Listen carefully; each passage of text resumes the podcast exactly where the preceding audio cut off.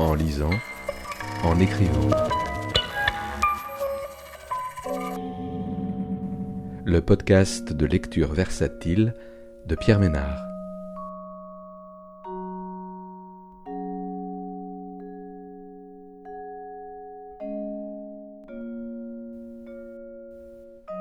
Aujourd'hui, GAV de Marin Fouquet, paru aux éditions Actes Sud en 2021.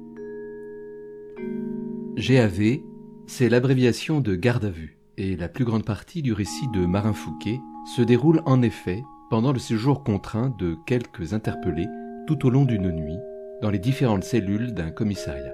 Parmi eux, il y a Angèle, arrêtée en possession du sac de son copain escroc et la barre de shit qu'il contenait.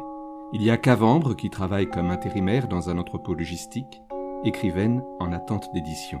Il y a également un vieux maghrébin et trois black box, des gauchistes radicaux, arrêtés en marge d'une marche pour le climat. Un cadre en dégrisement, un flic désabusé, exténué, et un adolescent souffre-douleur. Un roman choral où, dans l'effervescence de cette étouffante nuit, chacun, dans le huis clos de sa cellule, raconte à sa manière sa vérité, sa détresse et sa colère. Le racisme, le patriarcat, l'inhumanité des cadences et de la robotisation du travail, la misère sociale et les violences policières. Un chant de résistance à toutes les oppressions, dans une langue rythmée et syncopée. Une tête heurte la paroi. Sale bâtard d'arabe. Est-ce que ça aussi, il vient de l'imaginer? Il fait pression de la pulpe de son pouce sur ses paupières. Dans le noir, nuée de papillons et poussière. Inspire, expire. Tu n'es pas dans le réel, lui disait Zakia. Mais où alors? Où le rebord?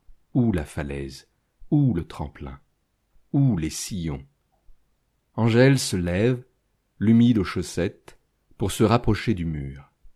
Paume contre béton, coude vers l'extérieur, bras verrouillés, bassin bloqué, jambes en appui, voûte maximum. De toutes ses forces, repousser le mur. Comme dans tout crash, il ne s'agit pas de faire céder le barrage, mais juste d'éprouver son corps, le sentir qui palpite et s'épuise. Si l'on s'épuise, on est vivant. Tant qu'on agonise, on n'est pas mort.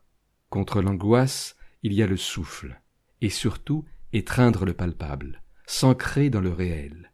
Ses bras tremblent, les chaussettes glissent petit à petit sur le sol froid. Ne rien lâcher.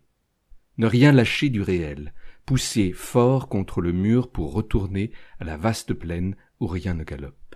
Là, dans sa cellule, le sternum en cage, Angèle tente de retrouver le vide. Zakia saurait. Zakia aurait les mots. Zakia, s'il suffisait de prononcer ce mot. La dernière fois qu'il l'a eu au téléphone, il lui a dit son bonheur de l'entendre si à l'aise, loin de son appartement, de son havre, de leur parenthèse. Il lui a raconté sa dernière après-midi passée avec Issa et tous les autres, la moto qu'il lui avait appris à cabrer, traction de bras, grand coup de hanche, vapeur d'essence, cadre qui bascule, glorieux Y, la roue voilée qui s'envole et le grand sourire du gamin sous la visière, la sensation de défier la mort, bien verticale, la peur qui s'affranchit de toute apesanteur avant de partir en soleil. Soleil partout, terreur nulle part. Quand les flics alertés par des voisins avaient débarqué, coupant court au rodéo, Issa avait détalé à toute vitesse. Chez lui, c'est devenu un réflexe. Il a développé cette peur panique des flics, nécessaire pour s'en sortir. C'est certainement ce qui le sauvera. Il ne veut décidément pas finir comme les grands de la cité. L'idée de simplement survivre grâce à une dignité toute locale ne lui suffit pas. Issa veut vivre la grande vie, comme une moto avec des ailes. Issa lui a dit que Zakia revenait souvent pour le voir, lui et sa famille. Après un court silence et avant qu'Angèle n'enchaîne sur des reproches, Zakia lui a dit, sans aucune trace d'amertume, ce qu'elle avait compris de leur relation. Le plus grand danger ne venait pas du monde extérieur, bien que peuplé de chiens. Le plus grand danger venait de ce qu'Angèle ramenait chaque soir. Cette eau stagnante dans son crâne. Il y a davantage de réel à Disneyland que dans ta tête, Angèle. Elle lui a ensuite raconté des bribes de son travail, quelques banalités sur une série, et puis a raccroché. Le sincère dans les silences. Propulsion, mur. Dos contre banc. Cortex renverse. Au loin, dans le couloir à écho, des cris et des insultes. Un des types de la cellule de dégrisement a certainement fini sa déposition. Les autres doivent se sentir pousser des ailes. la violence des flics pour médaille. Angèle s'étonne de ne pas les avoir vus essayer de dresser des cafards ou de lancer leurs couvertures comme des yo-yo entre les cellules. Vingt-quatre heures, pour eux, ça doit être le parc d'attractions. Ça sera bientôt son tour. Angèle ne balancera rien, ni personne, ni à cette déposition, ni aux suivantes. Comme d'habitude, ils poseront les mêmes questions, jusqu'à ce qu'ils s'en mêlent et qu'une faille se forme. Un peu comme le docteur Ben Naïssa, lui faisant répéter ses rêves. Être dépressif, ça ne veut rien dire. C'est pour les autres qu'il faut un nom. Pour être vraiment précis, il faudrait se présenter par son médicament. Bonjour, Angèle, paroxétine, mon propre juge, mon juste bourreau. Pourriez-vous m'indiquer le réel? Angèle ne balancera personne. Un dépressif qui ne défend pas les autres, c'est un assassin sans cœur, un terroriste sans idée, un bourreau sans remords. Ça n'a pas de sens. Ça ne devrait pas exister. D'ailleurs, à cette heure, il n'est plus sûr de rien. Manque de traitement ou placebo. Rien n'est réel. Cette sensation étrange, comme ouvrir un frigo et entendre le moteur d'un motocross qui démarre pile au même moment, et s'étonner franchement que la moto ne se coupe pas lorsqu'on referme la porte. Rien n'est réel, surtout pas escroc, surtout pas le balancer, la peur. Escroc serait capable d'amocher quelqu'un ou, plus probable, de se blesser lui-même. Scène finale de Scarface, Tony Montana embrassant les balles. Angel touche machinalement ses pieds avec ses mains. S'amuser du début et de la fin. Verrouiller le cercle, contrôler le tout. Est-ce que ses chaussettes sont humides ou bien ses paumes transpirent? Inspire, expire, prendre le temps.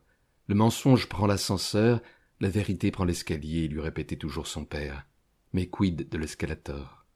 Angel se dit qu'il aurait bien besoin de ses dictons, de sa présence aussi, comme souvent dans sa vie. Son père n'a pas été parfait, mais qui l'est.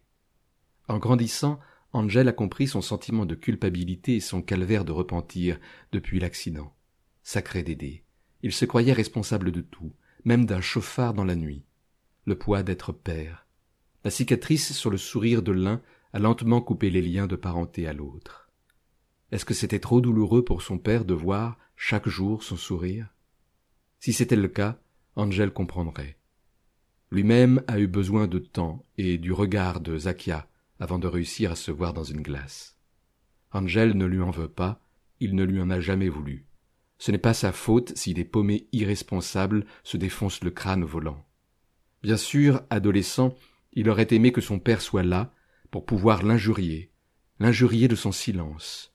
Mais comme avec les flics, même dans l'insulte, on ne se comprend pas. Avec le temps, Angèle aurait juste aimé qu'ils en parlent un jour, juste un jour, de vive voix. Mettre des mots, avoir une discussion, partager des sensations, faire enfin le non-dit, puisqu'il s'affichait ad vitam aeternam sur sa propre gueule. Bruit de la porte qu'on ouvre au fond du couloir. Froissement de matière. Masse qu'on traîne. Relent de sueur. Porte qui s'ouvre, poids qui s'écrase, masse qui se débat, spasme béton, impact chair, claque le sol, voix qui s'étouffe, peine s'articule. Et ces trois mots comme arrachés, peut plus respirer. Angel reconnaît cette voix. Malgré le râle et la distance, il en reconnaît la tessiture et ce quelque chose de solaire. Issa Issa, est-ce que c'est toi? Angel appelle, lutte contre l'écho, agrippe une pierre dans le courant. Pour toute réponse, des chuchots par marée, le bruissement de tissus et puis le claquement des bottes. Crissement de gonds, retour silence. Sous les paupières d'Angèle, flash syncope, éclat de verre sur autoroute, feu de brouillard. Une belle main nue se pose sur son épaule gauche, tandis qu'une autre effleure son poignet droit. Remonte le bras, le long des muscles, à l'endroit exact où les poils se hérissent, glisse, frôle, enlace. Au moindre mouvement, embrasse. Un corps derrière un autre.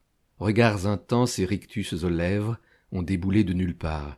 Cœur de nuit, fond des draps. Les jambes se sont d'abord rapprochées les unes des autres, lentement, les pieds se touchant à peine, pour ensuite s'emmêler tendrement en un nœud de capucin. Si les cœurs palpitent en d'autres latitudes, c'est bien là, en bord de lit, que s'alimentent les turbines. À chacune des torsions d'un pied autour d'une jambe, c'est un genou qui remonte une cuisse, ces deux bassins qui s'écument par vagues, ces deux bustes qui se rencontrent, ces quatre bras qui frôlent les colonnes, ces vingt doigts qui se posent délicatement sur les omoplates, disques osseux comme des plateformes où se rejoindraient les pores en des tunnels. Connexion forte. Les fronts s'enfoncent alors dans le creux des coups, clavicule pour amas, berceau, couffin, confins et galaxies, là où la nuit s'apaise. Un souffle, une respiration, métronome qui s'accorde, berceuse interne bien en place, et ce sont deux corps qui s'écoutent. S'il est impossible les vingt d'entièrement se comprendre, il est palpable et même naturel de s'entendre. Une inspiration essaie toutes les odeurs de la peau, du bitume frais et humide, de la terre grasse gorgée d'eau, des fumigènes et de la poudre d'artifice explosée en plein vol qui se mettent à tournoyer dans la pièce. Une expiration essaie les tensions de la rue, les insultes à la chair, les brûlures indiennes aux intégrités qui sont expulsées. Choyer le corps de l'autre, le choyer pour ce qu'il est, une mer de capteurs, une cartographie des douleurs, des creux, des plis, des poils, une zone poreuse faisant le lien entre intérieur et extérieur, brouillant les pistes, refusant la limite, la rendant continuum et transmission. Si seulement il n'y avait rien à penser, qui a pu y voir une conquête? Ne serait-ce qu'une ombre, de la traque, de la prise, de la tension, de l'enfermement ou tout autre ascendant, rien n'en a la forme, rien n'y laisse la place. Si les deux corps avaient seulement pensé à cet instant, même s'ils s'étaient mis à se mentir à eux-mêmes, se revendiquant autrement que comme deux corps, rien de tout ça n'aurait pu effleurer leurs esprits.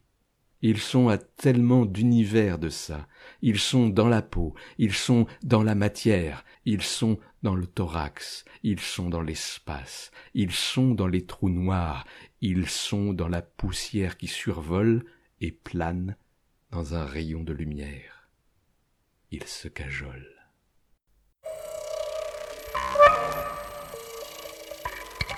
En lisant, en écrivant.